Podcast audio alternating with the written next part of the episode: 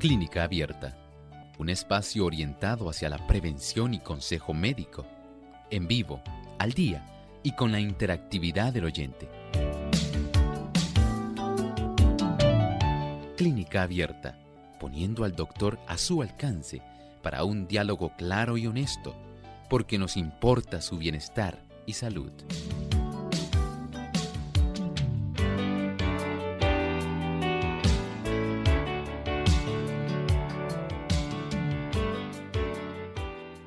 Ha llegado el momento de usted hacer su consulta en nuestro programa, como todos los martes, jueves y viernes, brindamos esa oportunidad para que se puedan comunicar con nosotros y hacer su consulta, no importa de qué tema, aquí en nuestro programa.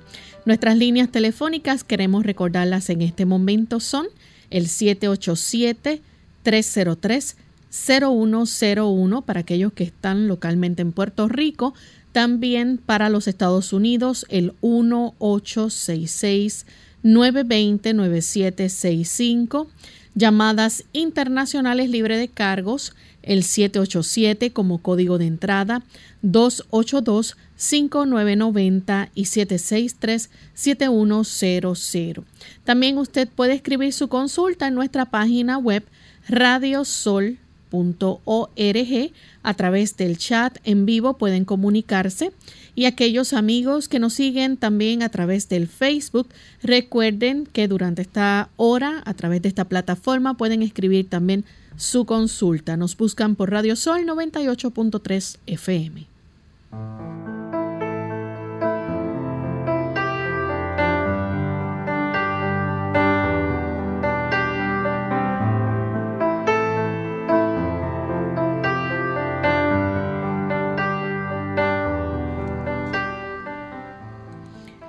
Es con mucha alegría, amigos, que estamos aquí para compartir nuevamente con ustedes en este espacio de salud, el que ustedes han hecho su favorito.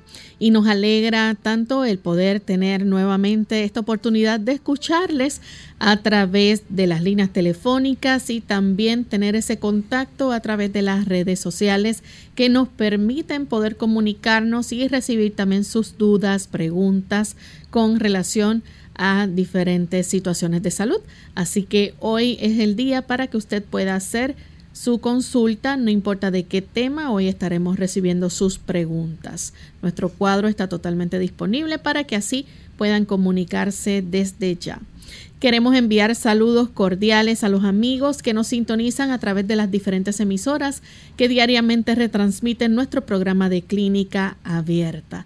Nos place con mucha alegría el poder tenerles también en contacto. Y saludamos de forma muy especial a los amigos que nos escuchan a través de Radio Alfa y Omega 104 FM, Conexión 7 Radio en Veracruz, México, también Radio Éxodo 107.9 en Chiapas, Radio Central JA en Mérida, Yucatán, Radio Enlace del Soconasco 89.3 FM, Radio Esperanza 7 y Radio Centinela en Tabasco, México. También los que nos escuchan a través de La Voz Puebla o allá en La Voz Puebla, Radio La Voz Puebla.org y a través de Radio Maranata 95.1 en Guadalajara, Jalisco. Así que bienvenidos todos a nuestro programa y esperamos que puedan disfrutar del mismo en el día de hoy. Damos también una cordial bienvenida al doctor Elmo Rodríguez. ¿Cómo está, doctor? Muy bien, gracias a Dios, Lorraine. ¿Cómo se encuentra Lorraine? Muy bien también. Qué bueno, saludamos cordialmente a nuestros distinguidos técnicos y por supuesto a cada uno de ustedes, queridos amigos, que nos acompañan aquí en este programa de Clínica Abierta. Bien, y estamos listos en esta hora para compartir con ustedes el pensamiento saludable de, de hoy. Además de cuidar tu salud física, cuidamos tu salud mental. Este es el pensamiento saludable en clínica abierta.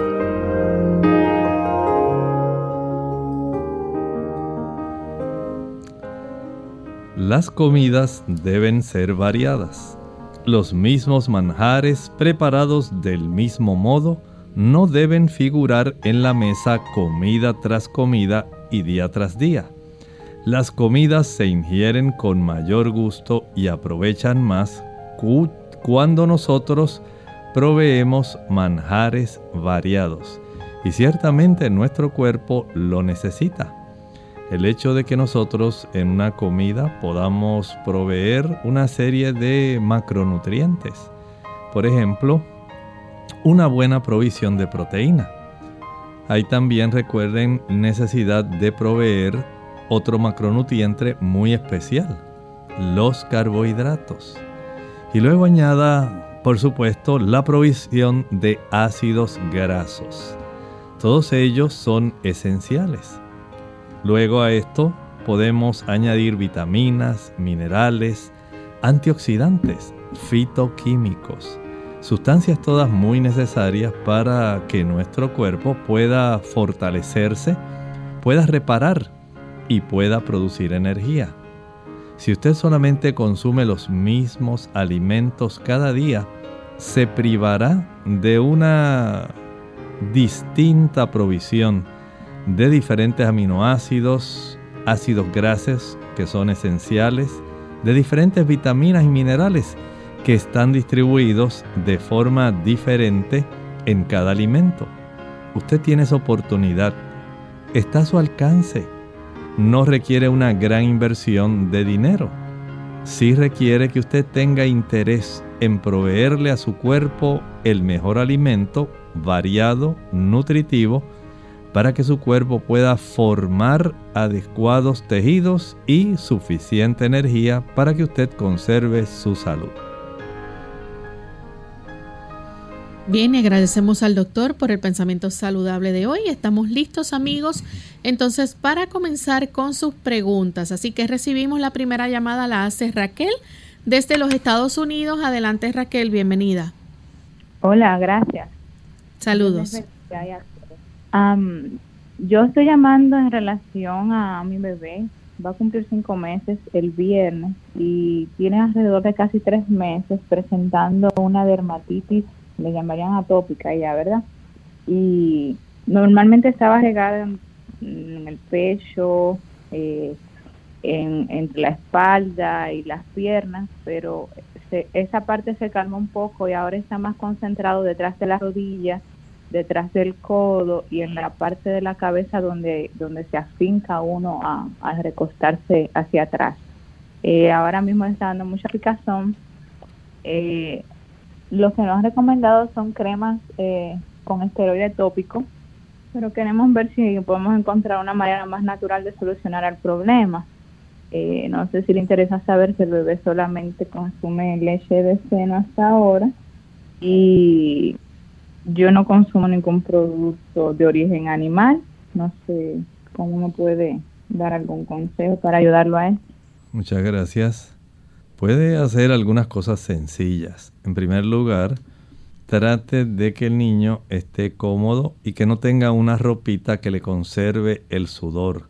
Si usted le puede proveer ropa que sea de algodón, mucho mejor, especialmente para las extremidades.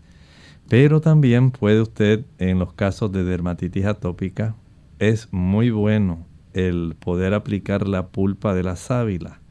Corta una penca, una pala, una hoja de sábila, extraiga toda la pulpa, el cristal, lo que es transparente. Y esto lo puede licuar. Una vez licúe sin añadir agua, va a envasar este líquido que va a obtener y este líquido lo va a aplicar sobre las áreas de la dermatitis. Esto ayuda muchísimo para que esta condición pueda resolverse. Eh, recuerde que estamos todavía en una época donde hay mucha humedad y además hay calor. Si usted puede aplicar este tipo de pulpa de sábila un poco fría, quiere decir que usted la puede envasar en un frasco de cristal, lo puede poner en el refrigerador, en la nevera, y cuando usted entienda que el niño está incómodo a consecuencia de la dermatitis o le pica, sumerja sus manos en, esta, en este tipo de líquido, de pulpa, y lo aplica en todas las áreas donde el niño tiene el problema. Generalmente esto ayuda a conservar la humedad y ayuda a resolver el picor y la inflamación. Bien, nuestra siguiente consulta la recibimos de Yolanda. Ella se comunica de la República Dominicana. Adelante, Yolanda. Gracias, buenos días. Mi consulta es, eh, quiero que el doctor por favor me diga cuál es su opinión con relación a la cirugía bariátrica, la que le cortan el estómago a la persona y la otra que se lo cosen la mitad y que no es reversible. Que me diga si realmente vale la pena ese tipo de cirugía y cuáles serían sus pros y sus contras. Muchas gracias. Este tipo de cirugía ha sido beneficiosa especialmente cuando hay obesidad mórbida. Esas personas que están en 400 libras, 350 libras, especialmente la que es reversible. Recuerde que el estómago es un órgano especializado y tiene una capacidad que aun cuando usted pueda eh, tratar de sustituirlo cortando una porción, ahí va a quedar una gran cantidad de área que ya no va a poder proveer la suficiente cantidad de ácido clorhídrico y de mezclado para que usted pueda aprovechar bien los nutrimentos. Entonces se hace imprescindible que la persona piense bien cuál es el tipo de procedimiento al que se va a exponer. Porque el, por ejemplo, tener esta cirugía donde se extirpa casi la mitad del estómago, es cierto que no va a haber un espacio suficiente para que la persona pueda ingerir mucha cantidad de calorías, pero también no va a haber una adecuada cantidad de mezclado y de sustancias que son necesarias para que la persona pueda tener un aprovechamiento de lo que está ingiriendo. O sea que más allá de un asunto de calorías, es también un asunto de absorber nutrientes que estén listos para ser absorbidos. Y si la persona no posee todo lo necesario, aunque esté ingiriendo mucho alimento, no va a tener la oportunidad de tener el que sea necesario. Y de esta manera, pues básicamente el alimento entra y sale pero no se ha podido beneficiar a capacidad proveyendo todo lo que la persona requiere. Si esta persona pudiera eh, tal vez recomendársele hacer esta cirugía donde tan solo se sutura la mitad del estómago para que no ocupe todo el volumen, pudiera esto ser más beneficioso y así a largo plazo la persona si desea revertir el proceso lo puede hacer. Esto entiendo que sería más factible, pero aún así la persona tiene que estar consciente de aquellos alimentos que deben evitarse, de las cantidades que debe comer y del ejercicio que debe practicar. Bien, tenemos entonces la próxima consulta, la hace Griser de la República Dominicana. Adelante, Griser. Sí, buen día, Dios le bendiga. Buen día. Quiero saber qué significa eh, un, un, resultado anti-HBS positivo de 307.0. ¿Podría repetir, Griser, si me hace el favor, nuevamente? Sí, un resultado de anti-HBS positivo 307.0. Bueno, Tendría que investigar porque no sé si se refiere al virus de la hepatitis B, el antígeno de superficie. Sí, ese. Ese es. Bueno, en ese si usted mira con detenimiento, mire hacia el lado, hay unas, unos paréntesis donde le brindan una cifra. ¿Usted alcanza a ver qué cifra le brindan ahí? Ah, hemos perdido la comunicación. Sí. sí. Bueno, vamos a tratar entonces de poder brindarle alguna información cuando regresemos. Bien amigos, vamos a nuestra primera pausa y al regreso continuaremos con más consultas.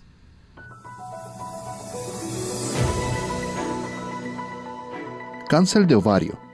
El aparato reproductor femenino contiene dos ovarios, uno de cada lado del útero.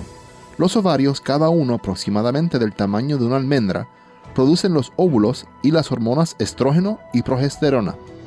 El cáncer de ovario con frecuencia se detecta cuando éste ya se ha expandido a la pelvis y el abdomen. En este estadio tardío es más difícil tratarlo. El tratamiento de cáncer de ovario en un estadio temprano, cuando la enfermedad se encuentra solo en el ovario, tiene más probabilidades de ser exitoso. Generalmente, la cirugía y la quimioterapia se utilizan para tratar el cáncer de ovario.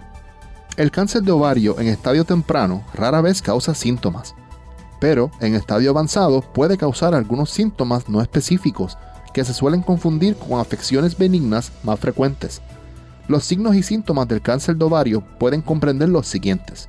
Hinchazón o inflamación abdominal, sensación de saciedad rápida al comer, adelgazamiento, molestias en la zona de la pelvis, cambios en los hábitos intestinales como estreñimiento, y necesidad frecuente de orinar.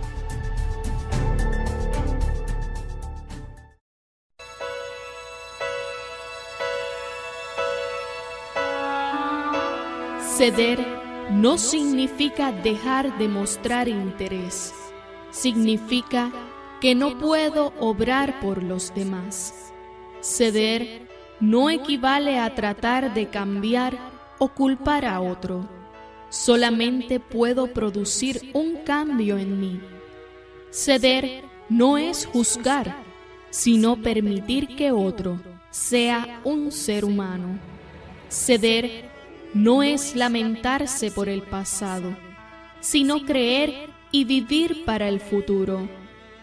Ceder equivale a temer menos, confiar más en Cristo y brindar libremente el amor que Él me ha dado.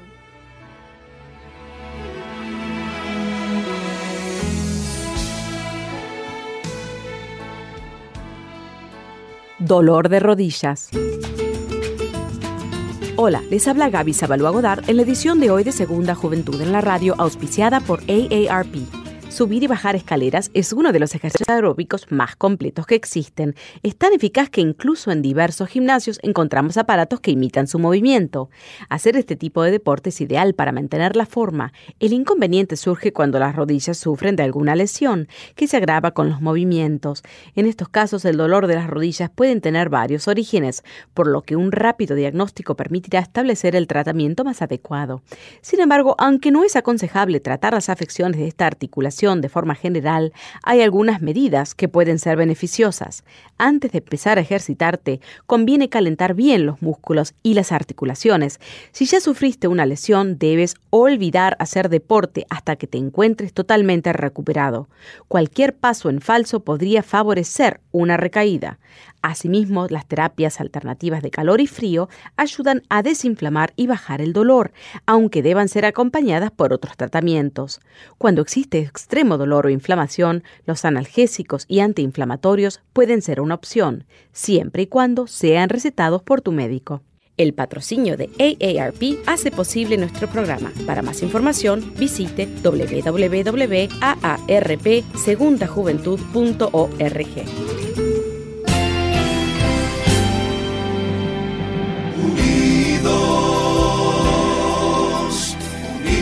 unidos, unidos hacia el cielo, siempre unidos, unidos, unidos en la testificación de la verdad. de la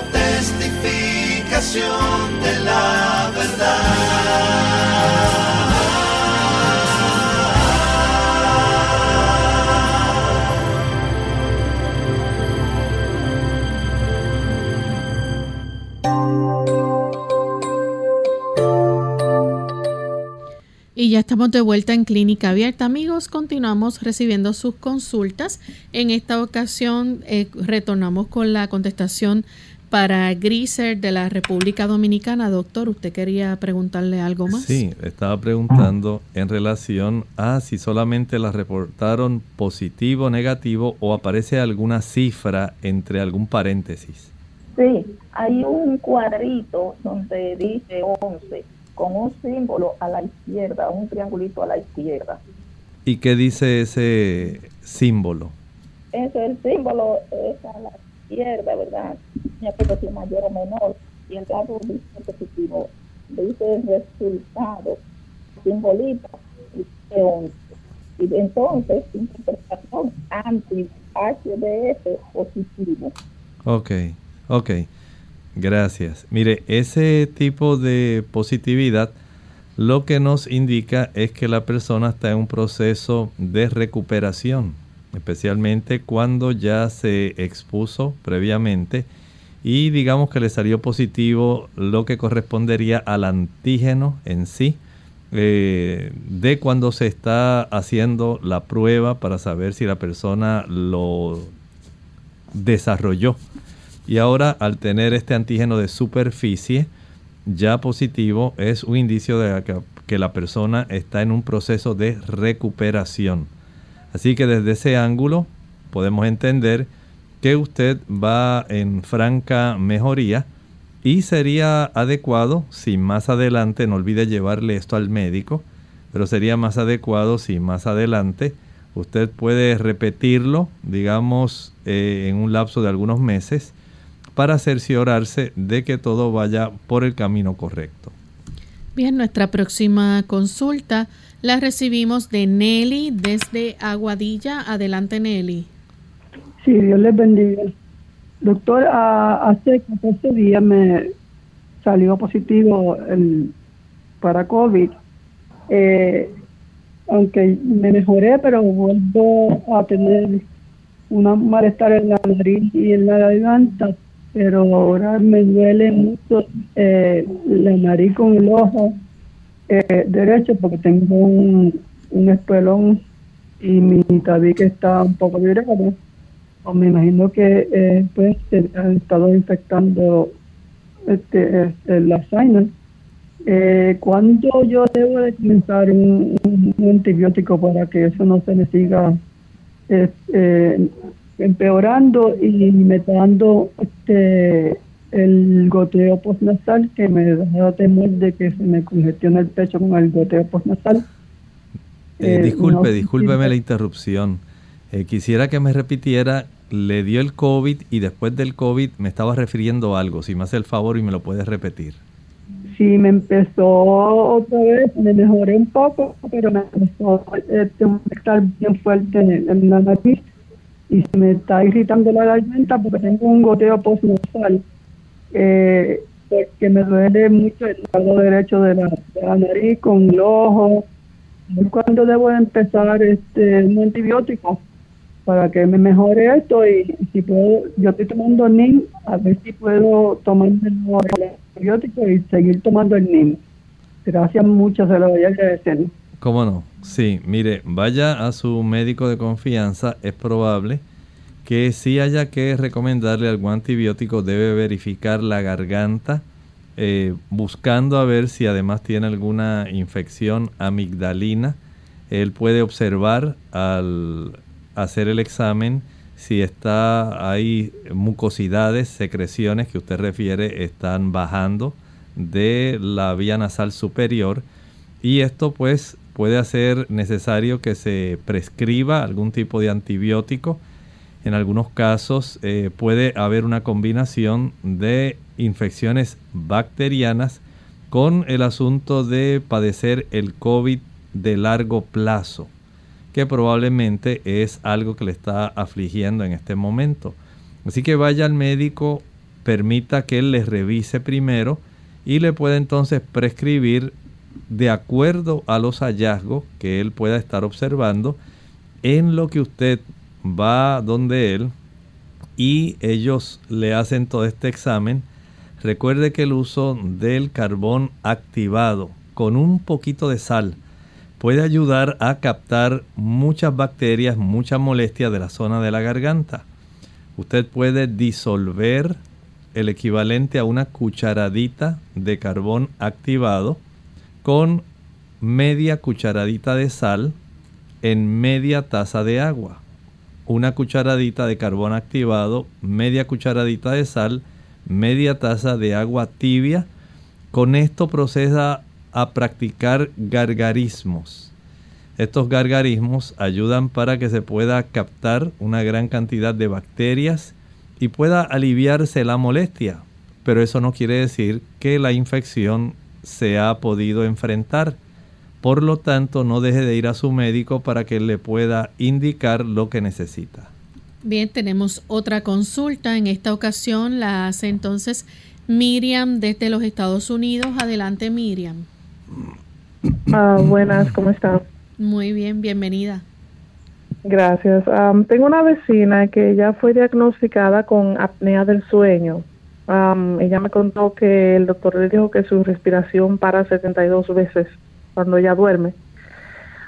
entonces ella no pudo obtener la máquina porque ella no tiene seguro médico. Entonces, quería saber alguna información, algo natural que ella pueda usar para corregir o quizás eh, eh, dormir mejor para que la acné se le corrija un poco.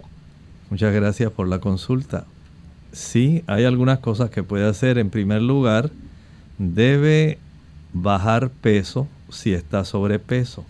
El hecho de que la persona sobrepeso tiene mayor probabilidad a sufrir de apnea del sueño es muy, muy eh, prevalente. Si esta persona comienza a bajar peso, esto va a ayudar a ir corrigiendo el problema. Si la persona tiene infecciones frecuentes de amígdalas y estas amígdalas están agrandadas, entonces hay que trabajar con ese problema. Si es que tiene reflujo, y el reflujo está facilitando mucha irritación de la zona de la orofaringe. Hay que corregir el reflujo. Aquí hay varios factores que puede ella estar eh, ayudándose y que sería muy grato si ella puede ir a su médico, especialmente al otorrino laringólogo, el especialista de la garganta, verifique cuál es el mayor problema, si es que también la úvula, la campanita, está muy agrandada, muy crecida. Todo eso hay que atenderlo, porque cualquier tipo de estrechez que se desarrolle por la vía respiratoria puede facilitar que este problema se desarrolle. Si hay un tabique nasal virado, si la persona tiene cornetes agrandados, todo eso puede estar colaborando y hay que trabajar primeramente con la condición subyacente para entonces tener el beneficio de evitar el padecer de apnea del sueño. Bien, tenemos entonces a Joaquina que nos llama desde la República Dominicana. Adelante, Joaquina. Me hicieron un cateterismo hace dos meses y medio y me pusieron un marcapaz. Yo quiero saber qué es lo que yo debo hacer, no debo hacer, porque me dicen que no puedo estar donde hay un microondas, que no puedo eh, abrir mucho nevera, que no puedo estar donde cuando está lloviendo mucho, no puedo estar mucho afuera, entonces no sé en realidad cómo cuidarme, porque uno tiene que hacer tantas cosas. El cardiólogo está tratando de que usted tenga la menor cantidad de interferencia de ondas electromagnéticas con el marcapasos que le implantaron.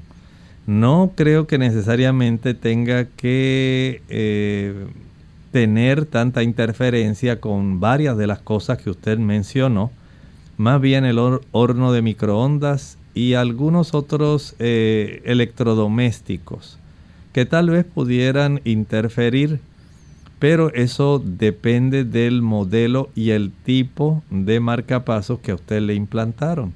Y para eso entonces le solicito que usted hable con el cardiólogo, el que le está atendiendo, porque hay indicaciones muy específicas para el tipo de marcapaso que a usted le implantaron.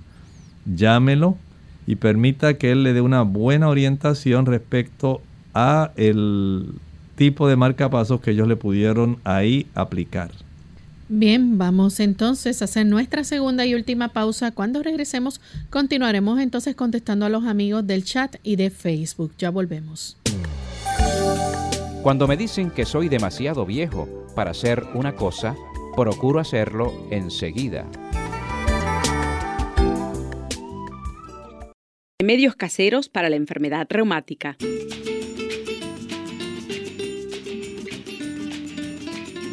Hola, les habla Gaby Zabalúa Godar en la edición de hoy de Segunda Juventud en la Radio, auspiciada por AARP. ¿Quién no ha padecido de dolor muscular? En algún momento de nuestra vida hemos experimentado agotamiento y pesadez muscular, pero es precisamente a medida que envejecemos cuando este cansancio, dolores de cabeza y calambres aumentan. Este estado de inflamaciones dolorosas es conocido como una enfermedad reumática y los malestares pueden variar en duración e intensidad, llegando al extremo de dificultar nuestros movimientos. Se dice que la enfermedad reumática está asociada con la mala alimentación, el estrés y la falta de ejercicio pero muchas veces también la acción de frío puede agudizarla. Por eso hay remedios caseros como baños de vapor y un poco de aceite de pimentón para dar calor a la zona, que son tan populares por sus efectos analgésicos y antiinflamatorios. Existen también numerosas plantas con efectos benéficos, entre las cuales vale la pena destacar la cola de caballo y el diente de león. El jugo de un limón diluido en agua y tomado en ayudas es excelente para depurar el organismo. A pesar de que siempre es recomendable visitar al médico por esta o cualquier otra enfermedad, para muchos de nosotros estos sencillos remedios son nuestra mejor opción. El patrocinio de AARP hace posible nuestro programa. Para más información visite aarpsegundajuventud.org.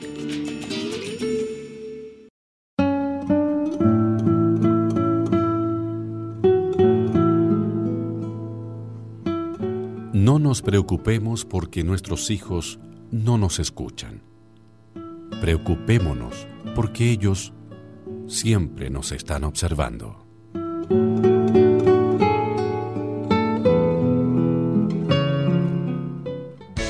Unidos con un propósito, tu bienestar y salud.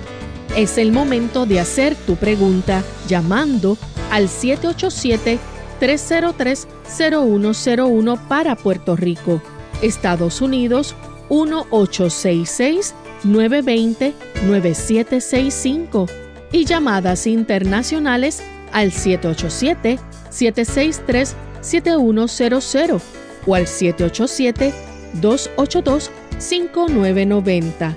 Clínica Abierta, trabajando para ti.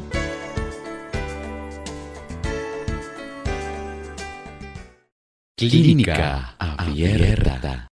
Ya estamos de vuelta en Clínica Abierta, amigos. Continuamos contestando sus preguntas. Tenemos en el Facebook y en el chat varios amigos que vamos a comenzar a contestarle. Marcos Antonio Hernández dice una paciente mujer que padece sudoración excesiva, tiene 35 años, ¿a qué se puede deber y qué puede tomar? Este asunto de la sudoración excesiva puede eh, tener una situación que se ha generado ya a veces por problemas eh, que tienen que ver ya de nacimiento. Hay personas que tienen ese problema. Sin embargo, también hay que comprender que algunas damas pueden desarrollar este problema, por ejemplo, las que hacen mucho ejercicio, van a tener una mayor oportunidad para facilitar el tener activas glándulas de sudor, las glándulas sudoríparas. Hay algunas damas también que a consecuencia de trastornos en su ciclo menstrual pueden también tener una mayor sensibilidad para que las, los receptores de las glándulas de sudor puedan estar más sensibles.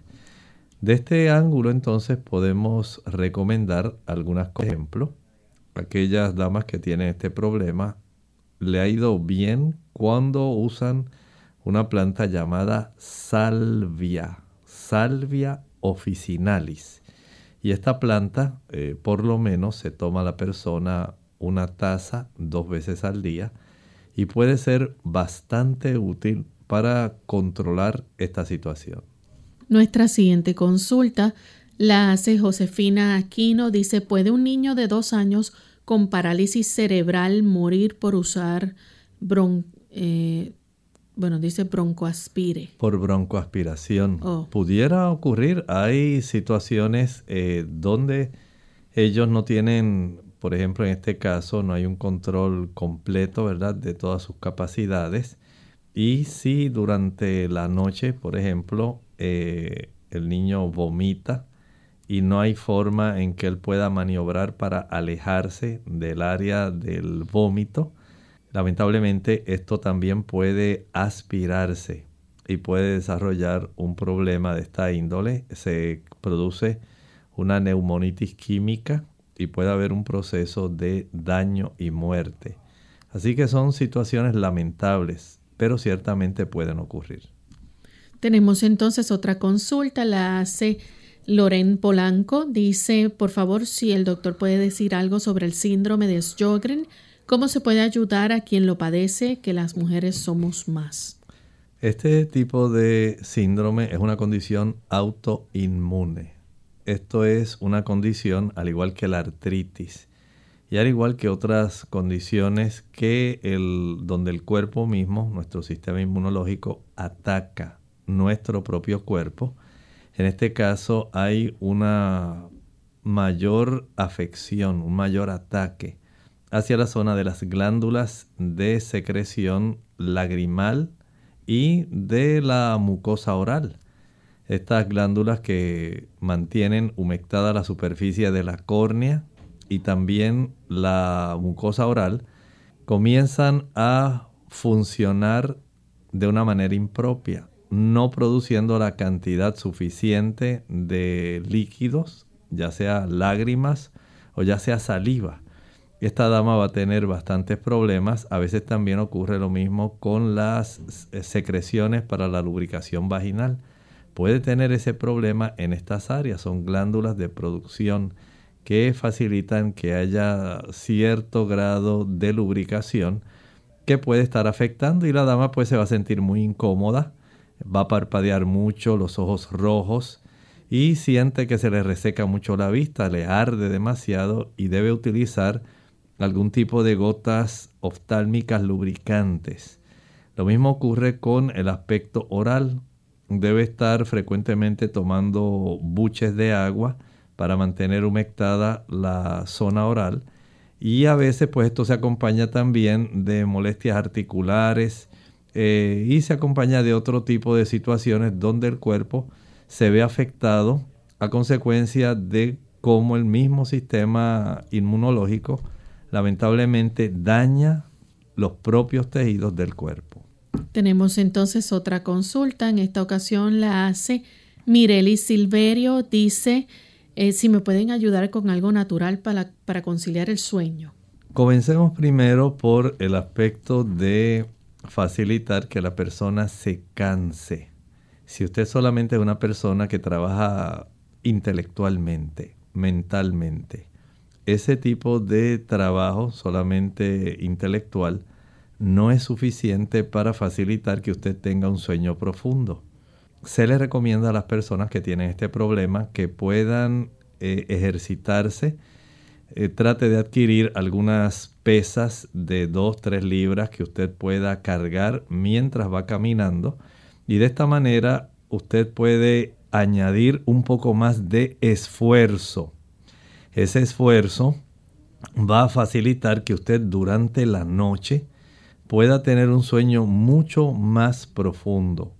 El cuerpo va a requerir una mayor cantidad de reposo para poder suplir no solamente el desgaste intelectual a nivel neuronal, sino también el desgaste físico. Y este tipo de ejercicio ayuda mucho. También el que la persona pueda cenar temprano y liviano. Por ejemplo, una sopa de vegetales, algún puré de vegetales, una ensalada o sencillamente un platón de frutas.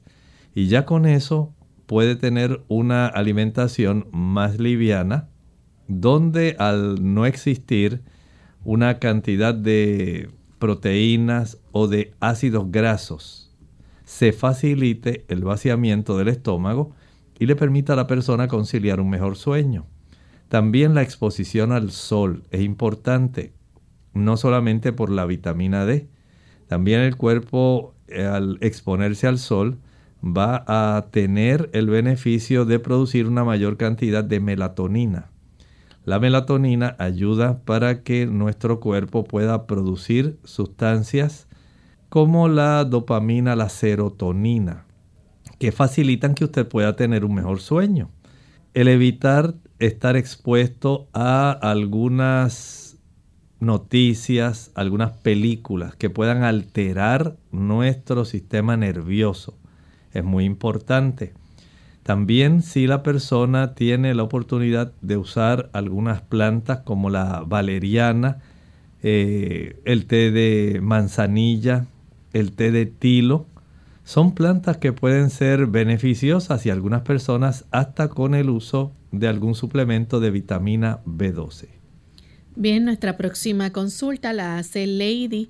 Ella nos escribe y dice desde la República Dominicana, dice, tengo 42 años, he sido operada varias veces de endometriosis y ahora me están saliendo moretones en el cuerpo. La menstruación me está durando mucho para llegar eh, a, lo que era de ciclo normal. También siento los calores que dicen que, que puedo tomar natural que me ayude o si es la menopausia que ya me inició. Muchas gracias. Bueno, aparentemente está entrando en una época de menopausia, pero esto no tiene que ver con moretones que le estén saliendo en el cuerpo. O sea, una cosa es que usted haya padecido de endometriosis, que hayan hecho algunas intervenciones quirúrgicas otra cosa es que esté entrando en menopausia y otra es que esté desarrollando moretones. O sea, hay aquí una interrelación que vale la pena a su médico investigar, porque en realidad los moretones no tienen que ver ni con la endometriosis ni tienen que ver necesariamente con la menopausia. Sí los calentones, sí los calores que usted refiere, y el tipo de trastorno menstrual. Todo eso puede estar eh, bien relacionado con el asunto de la menopausia, pero necesita ir al médico para que ordene algunos estudios para saber cómo está de sus plaquetas, cómo está de los factores de coagulación, qué otras cosas pudieran estar pasando para que se facilite el desarrollo de este cuadro que usted está aquí refiriendo. Bien, continuamos entonces con la siguiente consulta. Rosana de la República Dominicana dice que su hija de 14 años tiene la piel muy oscura, parece casi diabetes. Ella sufre de dermatitis y alergia, vive en el campo alejada de la ciudad. Eh, ¿Por qué se le habrá puesto la piel tan oscura? Pregunta y qué se puede hacer. Bueno, si ella ya tiene antecedente de diabetes, el diabético puede desarrollar áreas donde la piel se le oscurece, no la piel de todo el cuerpo. Más bien puede ocurrir, digamos, en la zona dorsal superior, cerca de donde finaliza el cuello, en esa área, en la parte de atrás. También puede ocurrir en la línea inframamaria, debajo de, los, de las mamas, ahí.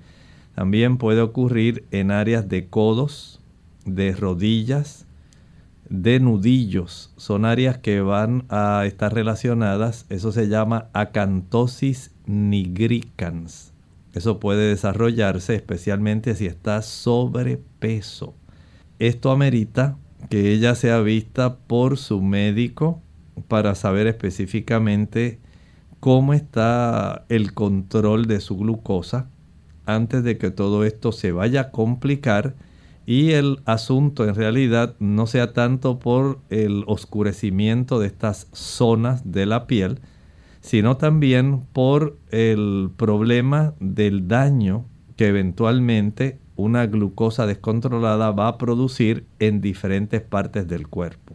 Tenemos entonces otra consulta, esta la hace Daisy Pérez, dice voy a cumplir 30 años, eh, dice que padece de ovario poliquístico y amenorrea, le hicieron un ultrasonido, le diagnosticaron hiperplasia endometrial, está tomando progestinas por tres meses, luego le harán biopsia de ser necesario. ¿Qué puede hacer de manera natural para ayudarse con la afectación? Las pastillas que le mandaron son muy fuertes y le dan muchos síntomas.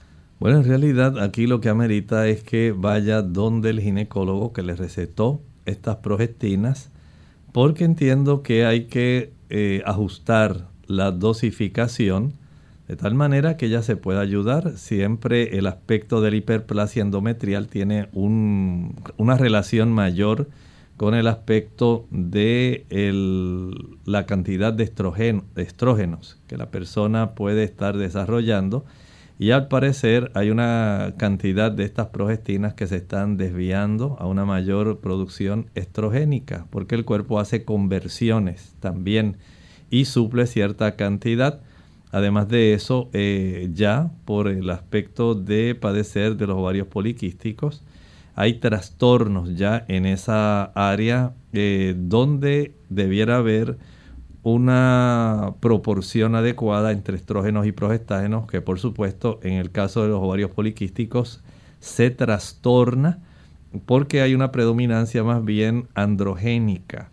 Pero al estar eh, requiriendo o utilizando estas progestinas, el cuerpo hace una transformación de cierta cantidad hacia la zona estrogénica, produciendo una mayor hiperplasia endometrial y entonces requiere que en su caso haya algún ajuste porque no es conveniente que ese endometrio pueda estar muy grueso. nos preocupa que esto ocurra, así que cuanto antes trate de ir a su ginecólogo para que pueda hacer algunos ajustes.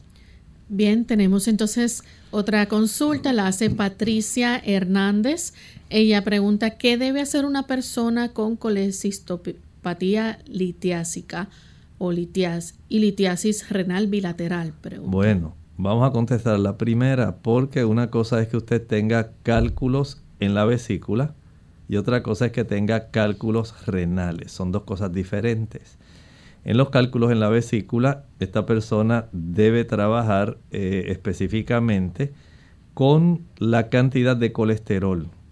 La causa primordial es la cantidad de colesterol que la persona maneja en su cuerpo.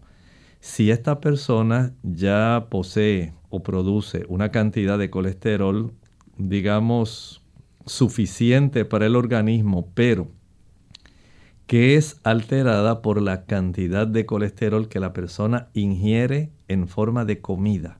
Al consumir leche, eh, mantequilla, queso, huevos, yogur, carne de diferente tipo, todo esto se va a sumar al colesterol que la persona produce. El exceso de colesterol lo tiene que manejar el hígado. Y el hígado lo que va a hacer es disponer de una mayor proporción de este colesterol en la composición del líquido biliar.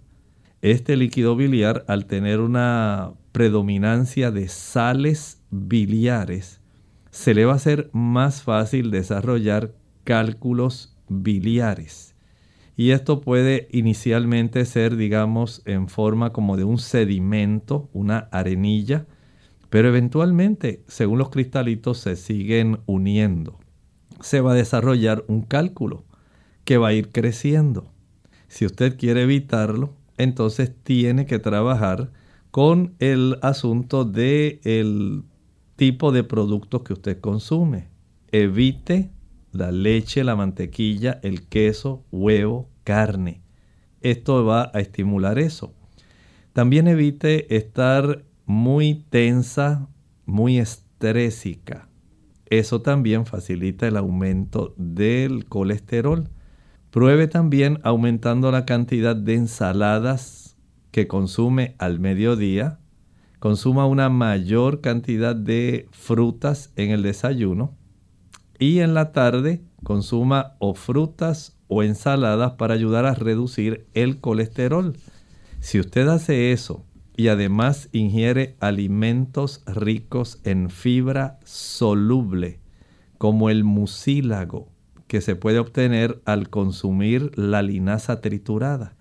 ese tipo de fibra soluble, mucílago que tiene la linaza, va a ayudar a captar esa buena proporción de colesterol que circula como parte del ciclo en la zona del intestino. Es secuestrado y es eliminado con el excremento. Pero si usted no consume suficiente fibra y más bien lo que hace es comer chuletas, jamón, tocino, patitas, eh, huevo frito, la pizza, y le encantan así todos esos productos, pues va a seguir con este tipo de situación y lamentablemente no va a mejorar y es muy probable que le tengan que hacer cirugía a consecuencia de la colecistopatía litiásica. Bien, tenemos entonces otra consulta. Esta la hace Francisco Javier Oviedo. Dice, la psoriasis puede producir dolor de cabeza. Hay escamaciones detrás de las orejas y los costados del cuero cabelludo. No, necesariamente no tiene que producir dolor de cabeza. Sí, va a causar bastante picor, molestia, escamas, eh, enrojecimiento y a veces hasta infección si la persona se rasca mucho y no es muy cuidadosa. Y esto sí podría traer infecciones en la zona del cuero cabelludo. Pero en términos generales hacer una asociación de que porque se padece psoriasis tiene que padecer dolor de cabeza, no sí sería necesario que usted eh, pudiera enfrentar esta situación. Si ya ha ido al dermatólogo para que le ayude, sería muy adecuado. Eh, si usted puede evitar rascarse eh, bastante en esa área, va a evitar infecciones que eventualmente sí podrían desarrollar infecciones localizadas que en algunos casos podría desarrollar dolor de cabeza trate de eh, mantener un control de sus emociones, trate de evitar la tensión, el estrés, este tipo de situación donde usted eh, enfrenta mucha situación que resulte adversa, ansiosa para usted, debe evitarlo porque básicamente está en, la, en el cimiento del problema de la psoriasis. Cuántos problemas usted maneja, cómo los enfrenta, qué herramientas tiene para poder enfrentarlo, cuánto tiempo usted duerme en la noche, cuánto descansa, cuánto se ejercita. Pero todo tiene que ver a la larga con ese fundamento, cómo usted maneja las tensiones con su sistema nervioso, cómo emocionalmente usted maneja las situaciones cotidianas de la vida. Bien amigos, ya hemos llegado al final de nuestro programa. Agradecemos a todos los que estuvieron en sintonía y esperamos que aquellos que no pudieron comunicarse, el próximo jueves brindaremos entonces la oportunidad para que así lo hagan. Vamos entonces a finalizar esta edición con un pensamiento para meditar. Tal como sabemos en el libro Apocalipsis capítulo 13 y el versículo 1. Nos dice ahí, me puse sobre la arena del mar y vi subir del mar una bestia que tenía siete cabezas y diez cuernos. Este tipo de imágenes resulta bastante familiar y esto nos lleva al libro de Daniel. Cuando usted lee detenidamente ese libro va a encontrar que justamente hay capítulos donde hay bestias que suben del mar. Y cuando usted suma la totalidad de las cabezas de estas bestias y la totalidad de los cuernos, se va a dar cuenta que este es un tipo de situación que se viene transmitiendo. Estamos hablando de poderes civiles, poderes que han sido utilizados a lo largo de la historia para perseguir al pueblo de Dios. El pueblo de Dios a lo largo de la historia ha tenido periodos de intensa persecución y han ocurrido a través de los grandes imperios que han existido. Babilonia, Medo-Persia, Grecia, Roma en su fase pagana o civil y Roma en su fase papal. Entonces usted dice, ¿cómo es posible que a lo largo de la historia esto haya ocurrido? Ciertamente, Dios nos anticipa y aquí, en este capítulo 13, nos está diciendo que justamente, así como ocurrió en aquellos grandes imperios, el mismo poder está detrás de el poder que se estará ejerciendo al final de la historia para perseguir al pueblo de Dios. Pero hay más. Acompáñenos en nuestras próximas ediciones de Clínica Abierta. Nosotros nos despedimos amigos y será entonces hasta nuestro siguiente programa. Con cariño compartieron en el día de hoy el doctor Elmo Rodríguez Sosa y Lorraine Vázquez. Hasta la próxima.